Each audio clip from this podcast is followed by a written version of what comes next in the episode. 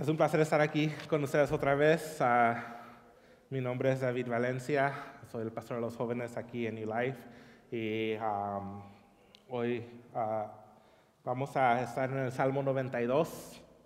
So, si pudieran abrir sus Biblias, ah, Salmo 92 y aquí lo voy a leer. En nombre del Padre, del Hijo y del Espíritu Santo dice, bueno es alabarte Jehová y cantar salmos a tu nombre, oh Altísimo. Anunciar por la mañana tu misericordia y tu fidelidad cada noche, con el decacordio y el salterio en tono suave, con el arpa. Por cuanto me has alegrado, Jehová, con tus obras. En las obras de tus manos me gozo. Cuán grandes son tus obras, Jehová. Muy profundos son tus pensamientos. El hombre necio no sabe y el insensato no entiende esto. Cuando brotan los impíos como la hierba y florecen todos los que hacen maldad, es para ser destruidos eternamente. Mas tú, Jehová, para siempre eres altísimo. Aquí están tus enemigos, Jehová. Ciertamente perecerán tus enemigos. Serán esparcidos todos los que hacen maldad. Pero tú aumentarás mis fuerzas como las del toro salvaje. Seré ungido con aceite fresco y mirarán mis ojos sobre mis enemigos. Oirán mis oídos acerca de los que se levantaron contra mí, de los malignos. El justo florecerá como la palmera, crecerá como cedro en el Líbano. Plantados en la casa de Jehová, en los atrios de nuestro Dios florecerán. Aún en la vejez fructificarán. Estarán vigorosos y verdes para anunciar que Jehová, mi fortaleza, es recto y que en Él no hay injusticia. Amén.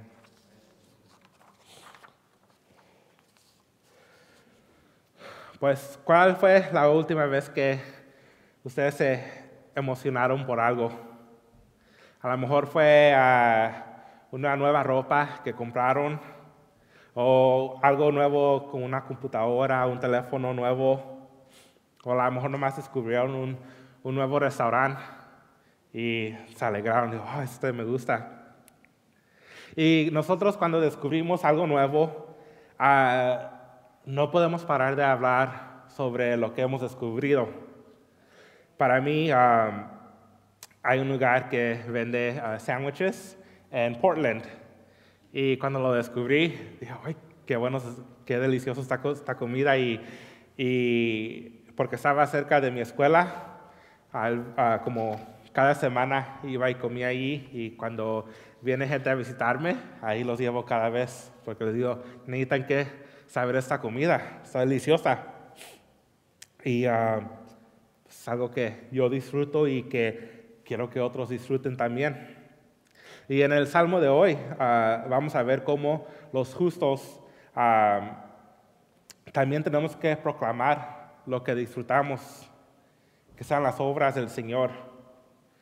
Cuando nosotros nos ponemos a reflexionar sobre las obras del Señor, esto debe, debe de despertar algo en nosotros, un deseo de proclamar lo que el Señor ha hecho para nosotros. Y ese salmo empieza con un recordatorio de que es un salmo para ah, el sábado.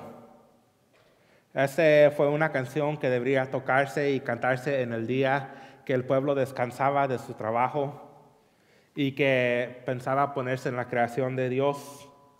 Sábado era el, el último día de la semana y como Dios uh, paró de trabajar cuando hizo la creación, así también los israelitas tenían que parar de trabajar. Es, una, es algo hermoso que en este día que nosotros también descansamos de nuestras obras y que pasamos tiempo con cada uno, que podamos pensar sobre este salmo.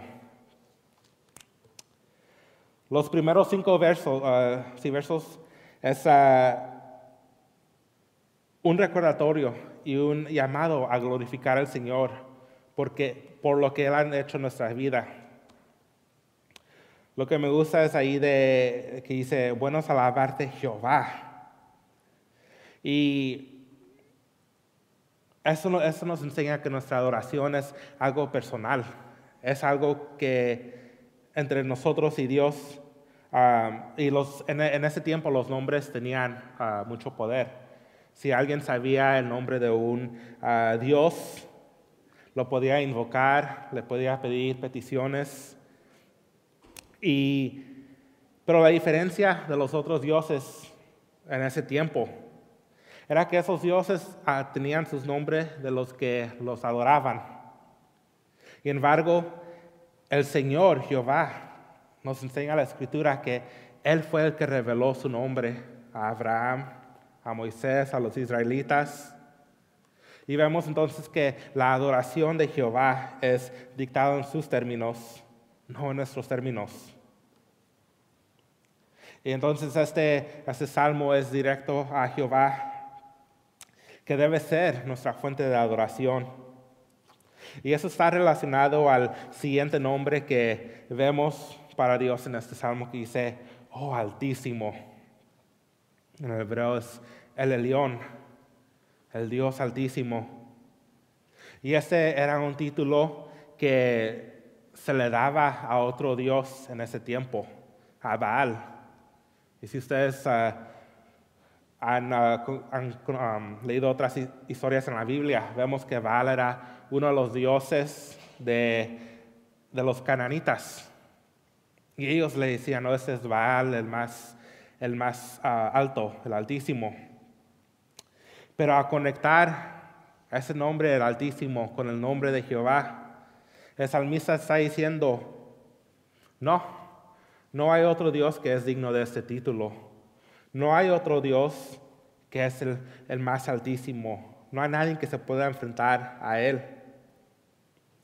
Es, como que se está burlando de los adoradores de Baal, diciendo, tu Dios es menor que nuestro Dios. Y cuando nosotros nos reunimos juntos para adorar su nombre, cuando oramos a Dios, cuando nos ponemos a, cantar en voz alta en nuestros carros, estamos nosotros también estamos dando gracias y cantando alabanzas al Dios Altísimo. Estamos declarando que no hay otro Dios que pueda competir con Él.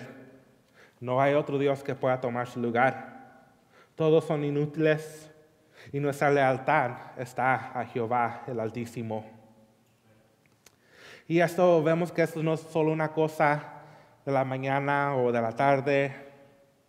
Eso, esta adoración no es de de, oh, ok, me levanto y voy a leer mi Biblia por unos cinco minutos y ya me voy al trabajo y regreso y estoy con mi familia y luego me voy a dormir. Ah, o a lo mejor si es como, a mí me gusta quedarme ah, despierto tarde y a mí ah, a veces la tentación es de, oh, llego a la casa después del trabajo y descanso y seno y, y luego a veces queremos poner a Dios al fin del día. Ah, y a veces así es nuestra adoración de Dios. Está al principio o al fin, o a veces nos olvidamos completamente. Pero nuestra adoración de Dios no, no debe ser limitado a una hora del día, a un tiempo chico. Eso debe ser algo que está en nuestra mente todo el día. Ah, porque el salmista imagina la alabanza de Dios, que es algo de todo el día, que ah, dice, anunciar por la mañana tu misericordia y tu fidelidad cada noche. Cuando nos despertamos, pensamos en este amor de Dios, un amor que no se puede quebrar. Le alabamos porque sus misericordias son nuevas cada mañana. Y es la, palabra de misericordia se refiere al pacto de amor que Dios tiene para su gente. Un amor, firme ah, e inmutable que nunca se romperá. Y eso es lo que debería estar en nuestras mentes ah, cada mañana. Decirle gracias Señor por un nuevo día que me has dado porque me ha sostenido durante la noche. Y, y, proclamamos tu fidelidad cada noche. Cuando ah, llegamos a la casa al fin de un día muy ocupado y cuando los, a lo mejor ya los niños están dormidos y tenemos un poco de tranquilidad en la casa, debería ser un momento de reflexionar sobre la fidelidad de Dios, de cómo su misericordia y su amor estuvo con nosotros durante todo el día. A mí me gusta, ah, como le dice, me gusta estar ah, despierto tarde y me gusta la, ¿cómo dice? la oscuridad y uh, qué callado está la noche, que todo está en paz.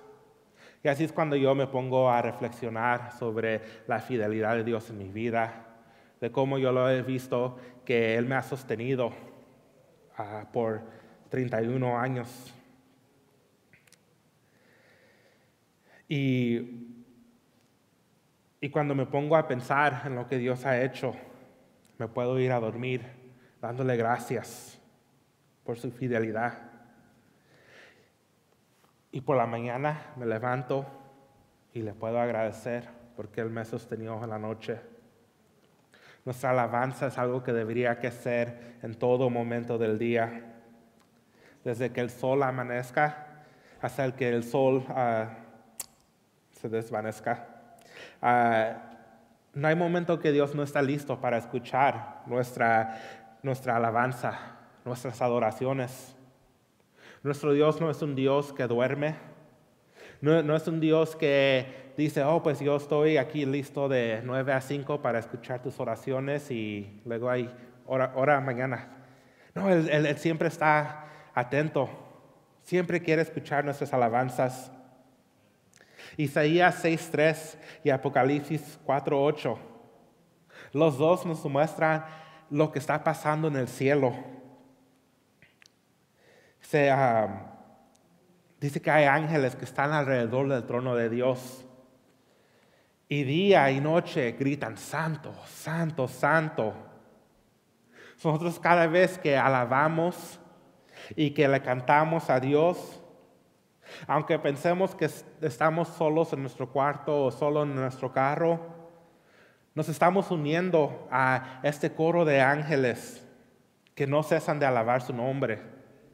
Esos ángeles que por la eternidad están cantando, Santo, Santo, Santo.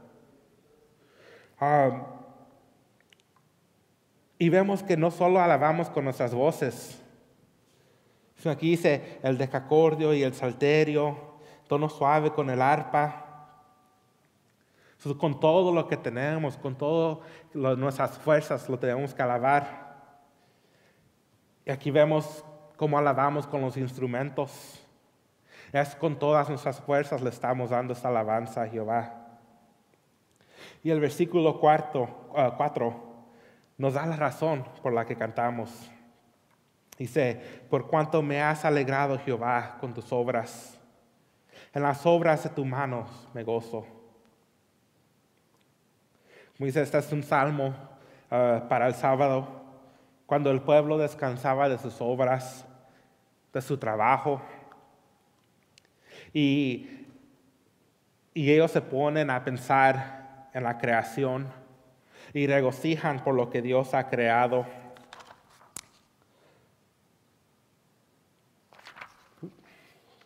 sí, por, lo que, por, la creación que Dios ha creado. Y creo que nosotros podemos ah, relacionarnos a esto. Que nosotros ah, aquí en, dice, en Oregon hay muchos lugares para ir a, caminar, de hiking. Y ahí veo las fotos en, como en Facebook y Instagram. Y te pones a caminar y aunque es duro, pero cuando llegas al, al cima, puedes maravillarte en la creación que está delante de ti.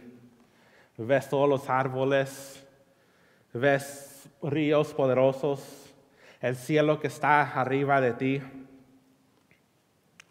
O si alguien de ustedes es más como yo y que me gusta mejor ir a la, a la playa, pero ahí también podemos ver la grandeza de la creación de Dios. Yo puedo ver el, poder del océano que está enfrente de mí. Puedo ver cómo eh, se extiende el mar y en un punto se ve como que es lo mismo que el cielo. Puedo ver cuando um, el, sol uh, se desaparece y es glorioso. Vemos eh, colores uh, maravillosos. Dice el, Salmo 19 que los cielos cuentan la gloria de Dios. Y cuando nosotros estamos ante la naturaleza, Podemos ver que Dios ha creado todo esto y nos podemos alegrar en sus obras. Ah, la semana pasada eh, compartí con unos jóvenes de ah, las imágenes, ah, no sé si ustedes vieron, del telescopio web, que nos enseñaron una foto de, del espacio, de estrellas, y esas son imágenes maravillosas. Y esas estrellas han estado ahí por siglos, por generaciones, y nadie las ha visto hasta ahorita. Pero a Dios le dio placer crear esas estrellas. Le dio placer porque aunque nosotros no las veíamos, Él las veía. Y tenemos un Dios que su creación es algo bueno, es algo que Él hizo. Y podemos maravillarnos en las obras de sus manos. Y esas, ah, esas reflexiones, esos pensamientos, hace que el salmista dé un grito de alabanza. Sé cuán grandes son tus obras, Jehová, muy profundos son tus pensamientos. Contempla la obra de Dios en la creación. Contempla las obras de Dios que Él ha hecho con este pueblo. Las obras del Señor son grandes, sus pensamientos tan profundos y nosotros no los podemos entender completamente. Y, Pablo también escribe sobre esto en Romanos 11:33. Uh, más para asegurarme que lo tengo bien, dice, profundidad de las riquezas, de la sabiduría y del conocimiento de Dios. Cuán insondables son sus juicios e inscrutables sus caminos. Porque ¿quién entendió la mente del Señor? ¿O quién fue su consejero? ¿Quién le dio a él primero para que le fuera recompensado? Porque de él, por él y para él son todas las cosas. A él sea la gloria por los siglos. Amén. Nosotros cuando pensamos en lo que Dios ha hecho, esa es la reacción que deberíamos que tener. De, oh Señor, cuán grandes fueron tus obras, qué profundos tus pensamientos. Eh, eso nos, nos, llena de gratitud, nos, nos, humilla ante un Dios que no podemos comprender, comprender enteramente, pero sin embargo que Él nos ha amado con un amor profundo. Vemos que desde estas elevadas alturas somos arrojados a, a las profundidades de la insensatez del hombre a, la luz de la obra de Dios en la creación y lo que Él ha hecho en tiempo y espacio, hay dos respuestas de la humanidad. Y el primero es de los que se oponen a Dios. Dice, el hombre necio no sabe y el insensato no entiende esto. Y la palabra para necio en hebreo es, habla de ah, un entendimiento ah, como el ganado, ah, como las bestias del campo. Un entendimiento que es como un animal.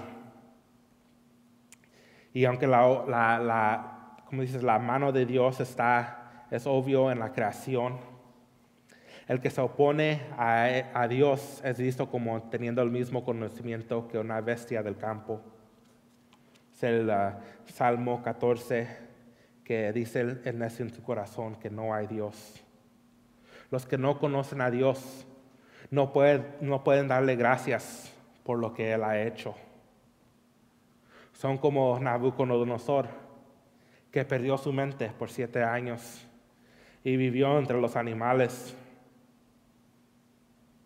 y no pueden entender la mente de Dios o sus obras.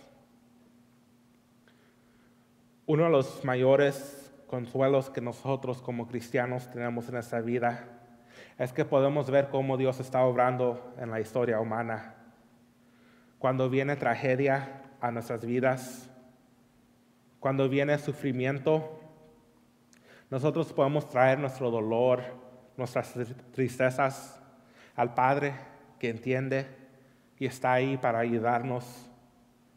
Cuando el mundo es caótico, nosotros podemos habitar bajo la sombra del Omnipotente y poner y estar dentro de su refugio.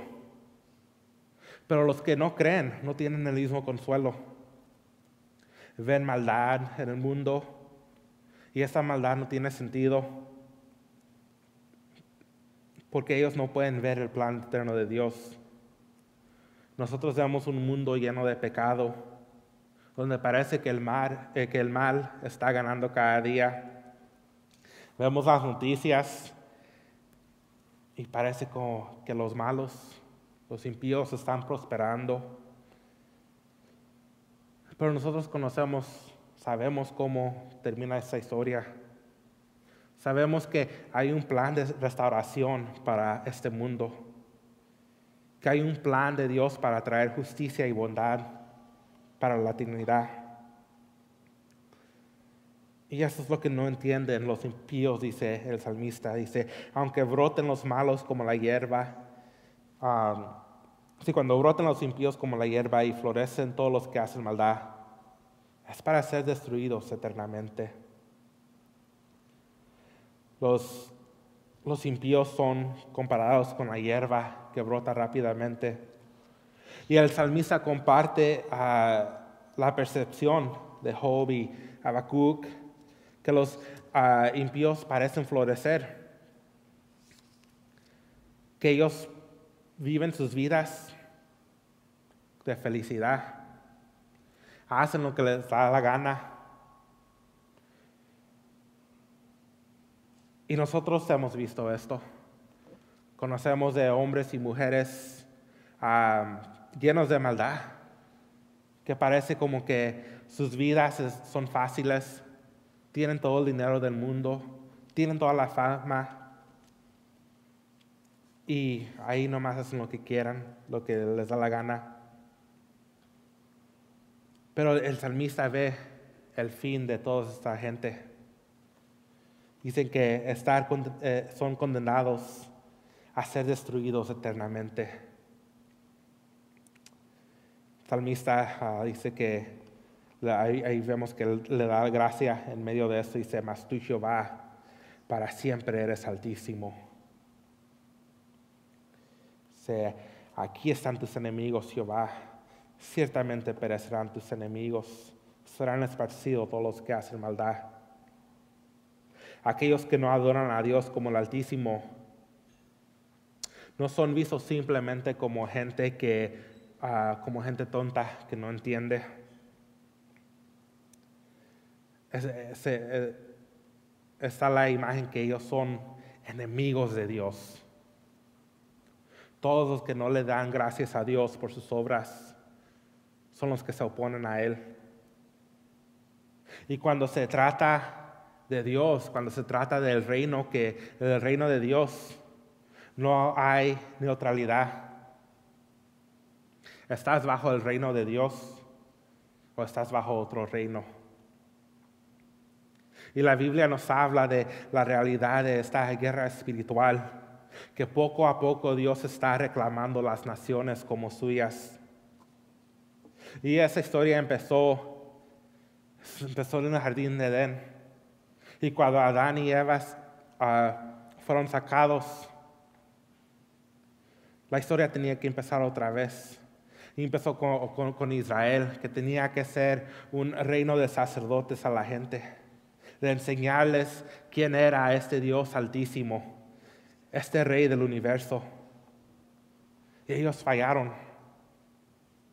Y entonces vino Jesús y donde ellos fallaron, él, Jesús sucedió, tuvo éxito.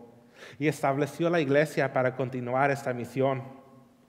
Cuando nosotros vamos a las naciones, cuando nosotros salimos de este lugar, a nuestras casas, a nuestros hogares, a nuestras escuelas, trabajo, ah, salimos como embajadores de un reino que está aquí, pero no completamente. Estamos proclamando que hay un rey altísimo que está por regresar para establecer su dominio sobre las naciones. Estamos proclamando que uno está con Rey Jesús o uno se pone en contra de Él. Y los que se ponen en contra de Él, su fin será destrucción. Porque no habrá reino, ni imperio o nación que no caerá bajo el dominio de Jesús. Todo el poder y la fuerza y las riquezas de, los impíos no significará nada cuando se enfrenten al Altísimo. Es como la hierba que es tan fácil para destruir y para cortar. Ellos también perecerán. Y aquí vemos que el salmista em, ah, empieza a hablar sobre el destino de los justos y cómo se compara a ese de los impíos. Dice, versículo 10, pero tú aumentarás mis fuerzas como las del toro salvaje. Seré ungido con aceite fresco. Ah, o sea, el, el, versículo, el versículo 6, los impíos son comparados a tener el mismo conocimiento que el ganado. Y aquí en el versículo 10 vemos otra comparación entre ah, los animales, pero vemos que es el, cuerno de los justos, es exaltado por Jehová. Y los animales con cuernos ah, muestran su orgullo con sus cuernos, los, los, levantan para que otros puedan ver y ah, otros puedan ver y puedan regocijarse o a lo mejor para asustar a otros animales. Los, cuernos del animal son un signo de fuerza, un signo de poder, igual como los hombres que tienen la barba. Pero es el Señor que los exalta a los justos y los, da, uh, como se los unge con aceite fresco. Y aunque el salmista está preocupado por cómo los impíos parecen florecer, se consuela que sus ojos han visto la caída de sus enemigos, los que están en contra de Dios. Sabe que ellos no van a hacer maldad por siempre y en eso Él tiene su consuelo. Y aquí es algo importante para nosotros pensar de que muchos, muchos, ah, mucha gente que no son cristianos lo que tienen en contra de nosotros es que nos ven como un grupo de personas que deseamos la destrucción de cualquiera que no esté entre estas cuatro paredes. Somos vistos como críticos o insensibles. y creo que cuando, cuando vemos versos así, nosotros, junto a gente que ha orado por siglos, Sí podemos pedirle a Dios, Señor, quita la maldad de este mundo. Pero también nosotros tenemos compasión sobre la gente que hace maldad. Pablo nos recuerda que en un tiempo nosotros también estábamos alejados de Dios y éramos sus enemigos. Y si no fuera por su misericordia, nosotros también seríamos los que se oponen a Él. So podemos orar para que eh, la maldad se desaparezca, pero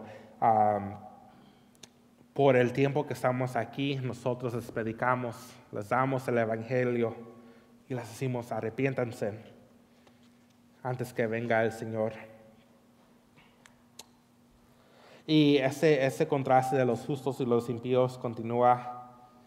Dice, mientras que los impíos son como la hierba que está cortada, los justos, dice, son como las palmeras y los cedros.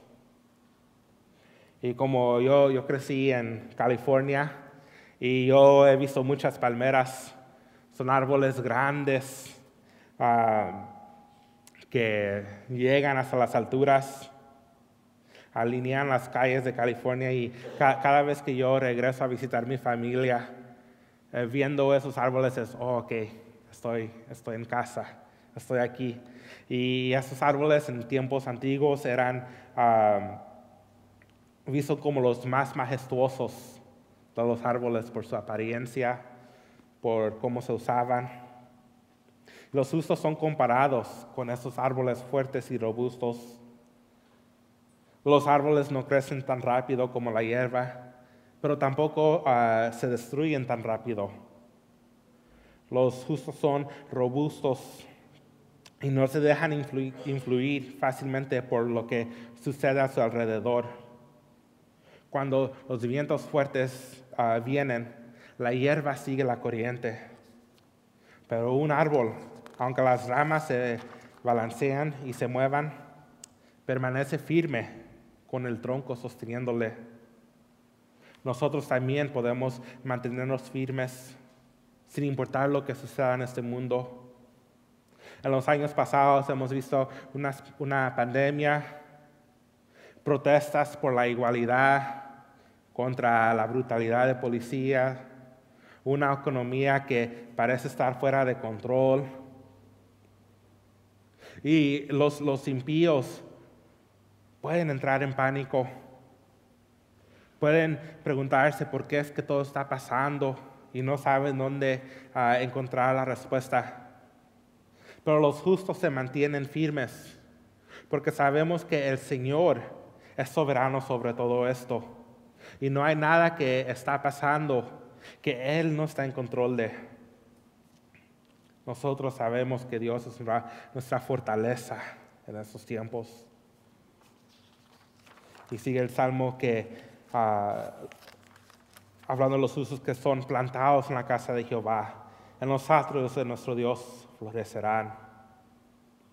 Y esa es la idea de que um, plantado es que alguien ha puesto el árbol ahí. El árbol a lo mejor creció en los campos, creció en otra parte, y alguien vino y tomó ese árbol y lo puso ah, en la casa de Jehová, en los atrios de nuestro Dios. Nosotros no nos plantamos a sí mismos en la casa del Señor cuando estábamos lejos de Él. No es que nosotros, oh sí, sabes que yo voy a decidir ponerme en la casa del Señor. No, era, era, era Dios que nos tomó, que nos trajo, y nos puso en su casa. Y qué, qué, qué mayor honor hay que esto. Nuestra justicia no proviene de nuestras obras sino de lo que Dios ha hecho para nosotros. Él, es el que nos ha traído a su morada. Él es el que hizo, inició esa relación con nosotros. Como, como hablé antes en Efesios, nos recuerda que en un tiempo nosotros éramos los enemigos de Dios. Éramos hostiles a Él. Dice, pero Dios, que es rico en su misericordia, por el gran amor con que nos amó.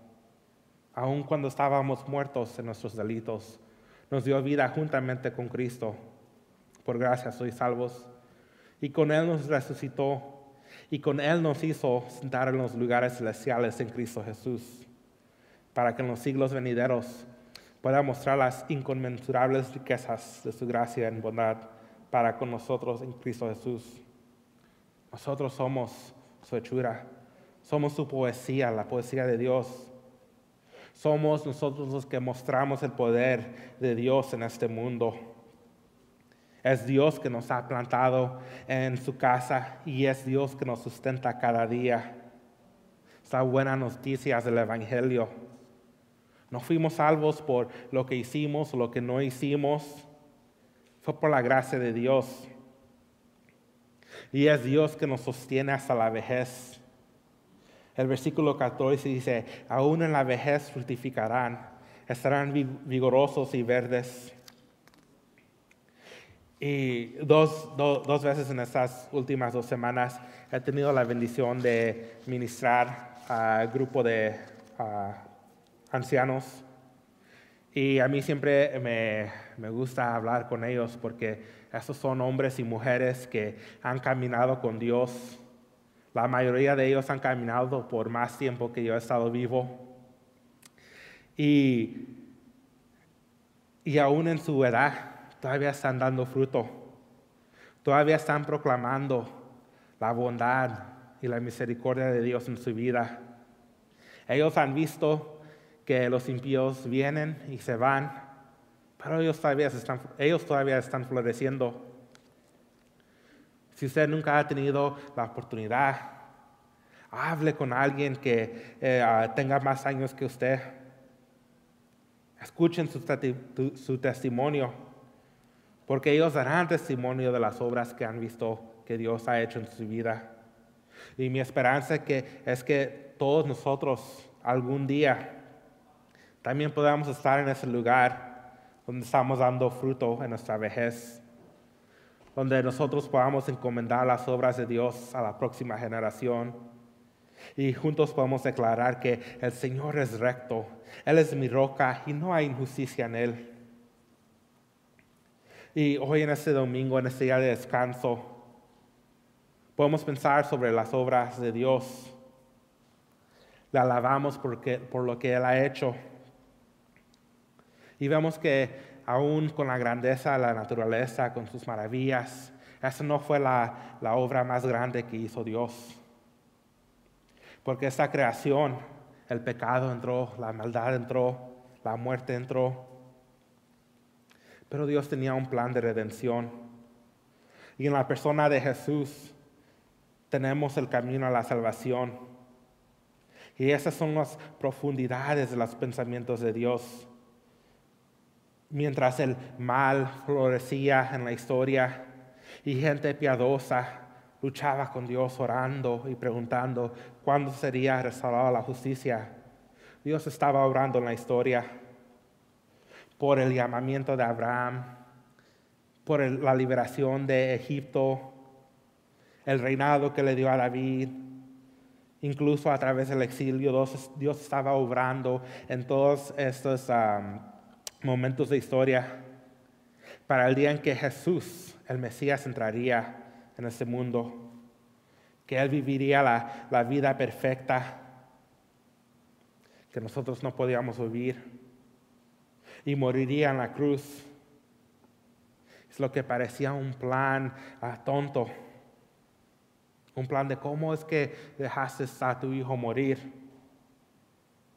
Es algo que dejó todos asombrados cuando Jesús fue levantado de la muerte y, rescató a su pueblo de sus pecados. Y hoy podemos cantar las obras que Dios ha hecho por medio de Jesús. Podemos dar gracias que aun cuando éramos enemigos de Dios, Él tuvo misericordia de nosotros y nos envió a su Hijo Podemos declarar que su amor es inquebrantable ah, y que Él nunca va a dejar a su pueblo. Desde el momento que abrimos nuestros ojos hasta el momento que volvemos a cerrarlos, debemos estar en constante gratitud por lo que el Señor ha hecho en nuestras vidas. Mientras navegamos por un mundo que parece alejarse más y más de Dios, Podemos tener, podemos tener paz sabiendo que moramos en los atrios del Señor y el mal no sobrevendrá. Los justos florecerán porque su fuente de vida se encuentra en el Dios Altísimo. Y si estás aquí hoy y nunca has pensado mucho en Dios o no tienes una relación con Él, la invitación está abierta para ti, para entrar en una vida que florezca y eso no significa que entras en una, vida de facilidad. La vida cristiana es dura y difícil. Pero en todo esto puedes conocer que Dios está a tu lado, caminando contigo. Y para todos aquí que ya han puesto su confianza y su fe en Jesús, les exhorto que en esta semana reflexionen profundamente en las obras que Dios ha hecho en sus vidas de la mañana a la tarde, que su tiempo sea llena de alabanza y adoración, y que esos pensamientos nos lleven a un lugar donde junto al salmista nosotros también podamos decir, cuán grandes son tus obras, oh Señor, tus pensamientos son muy profundos. Amén. Déjame, eh, oremos hermanos. Señor, te damos gracias por tu palabra por tu palabra que nos recuerda que nosotros florecemos porque estamos en ti, porque tú eres el que nos has dado vida, tú eres el que nos cuida. Y Señor, sabemos que aún en este mundo lleno de maldad va a venir un día en que ah, tú vencerás, en que los impíos, los que te odian, los que estén en contra de ti, serán vencidos. Señor, nuestra confianza está puesta en ti, nuestra esperanza está puesta en ti. Y Señor, te pido que nuestros corazones estén llenos de gratitud y que nunca tomemos,